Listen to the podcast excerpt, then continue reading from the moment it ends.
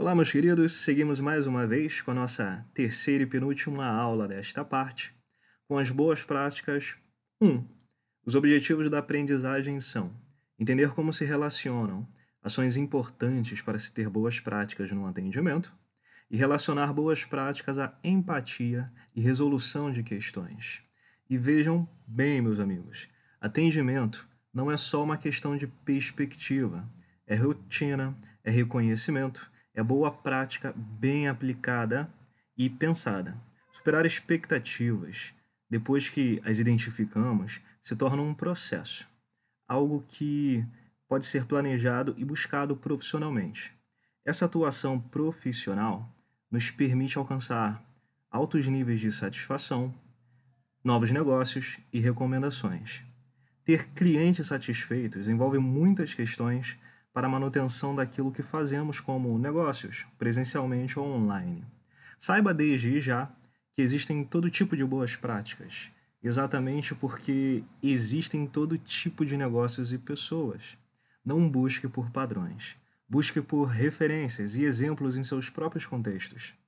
É daqueles casos em que vale mais a pena desenvolvermos nossos modelos e costumes, onde e com quem atuamos. Ainda assim, é importante saber que é possível achar com certa facilidade modelos para atendimentos online e presenciais. Veja as pessoas ou negócios que fazem aquilo que você gostaria e são referência na coisa, e tome suas notas.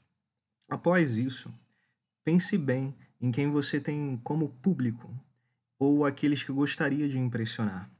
Lembre de começar pelo porquê e logo descobrirá bons caminhos para sua atuação ao atender.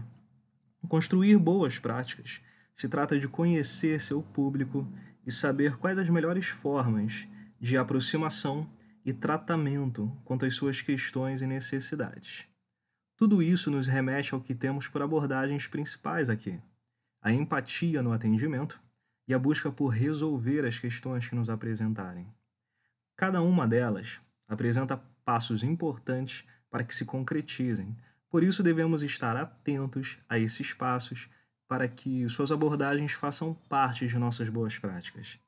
A empatia leva em consideração o tempo e a atenção investidos no atendimento. Quando estiver com uma pessoa, esteja com ela. Não finja, não adianta. Dá para notar quando não queremos estar com alguém. Um bom atendimento começa com uma boa aproximação e o estar presente de corpo e mente. É como um bom namoro, se não houver consideração, não haverá relação. Atender uma pessoa por vez e com tal sorriso na voz, pois cada pessoa está sendo atendida pela primeira vez por você naquele dia, provavelmente, ainda que para você seja quinquagésima.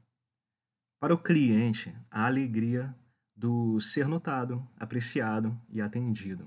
E em suma, a boa recepção leva ao bom atendimento. Parece até algo besta, mas isso é um atendimento humanizado e personalizado.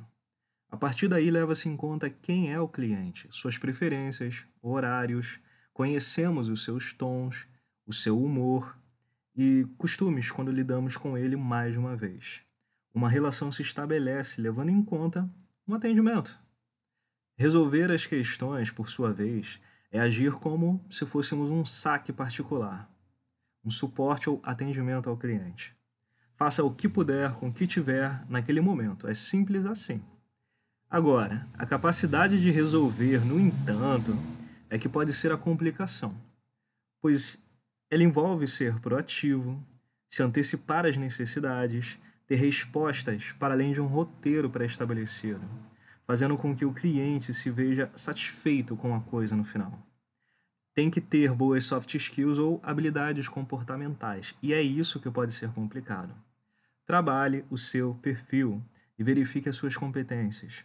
O atendimento deveria gerar costumes e rotinas simples, tão simples que você consegue executá-las automaticamente. Depois disso é que você deveria, aos poucos, personalizar, passando a agir conforme a situação. E isso é adaptar-se. Novamente, dizemos que é importante para a capacidade de resolver questões. A proatividade, a antecipação de necessidades saber agir com um roteiro e, para além dele, se adaptando a diversas e novas situações. A partir disso, é bom, necessário e mais que possível criar uma maneira de atender que seja sua cara, que leve em conta sua marca pessoal, o nível de satisfação dos clientes e recomendações que conseguirá. Boas práticas no atendimento levam em conta ações que requerem treinamentos muitas vezes, pois elas são sim exigentes. Consideram nossas habilidades comportamentais e atitudes frente a muitas questões técnicas, dúvidas, a consideração que damos a cada cliente em suas particularidades e atendimento ao longo do tempo. Eu espero que você fique mais atento com isso. Atender não é a parte mais fácil. Recebemos muitos nãos e é preciso ter muita resiliência para entender bem, para atender bem, vez após vez, experiência após experiência. Se aprende muito porque se faz muito nesse meio. Se você não é um profissional do atendimento, leve em conta os que são. Apesar de que, se você está ouvindo esse podcast em especial, deve estar tentando entender mais um pouco sobre o assunto. É uma atividade que pode ser cansativa, porque o tempo todo nós falamos e ouvimos pessoas. Isso todo santo dia, né? Para quem é da área. Então são diversos humores. Você tem que pensar sempre no que fazer, você tem que pensar sempre em como você deveria direcionar ou orientar aquele atendimento. E bom, por hoje é isso. Saiba que você pode contribuir com o nosso podcast também. Eu tenho os meus canais no YouTube e também uma conta no Instagram, tá com meu nome mesmo. E eu tenho os links aqui pelo Anchor. É, entre em contato quando quiser, compartilhe suas experiências. A gente pode armar uns quadros legais aí também. Conforme tem aprendido algo de importante ou de interessante, vai pegando, vai compartilhando nosso material e conteúdo, ou mesmo veja como apoiar novos programas e treinamentos para façamos uma qualificação maior aqui online. A minha formação é em administração e finanças, caso eu não tenha falado, sendo que eu trabalho também com educação, especialmente a profissional.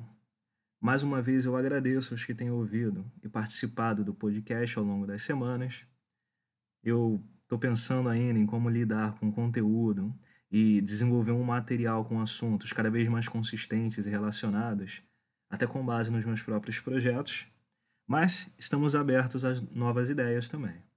Se quiser que abordemos algum assunto em especial, ou quer um professor particular para te servir de mentor, estamos aqui. Só entrar em contato. Até uma próxima, minha galera.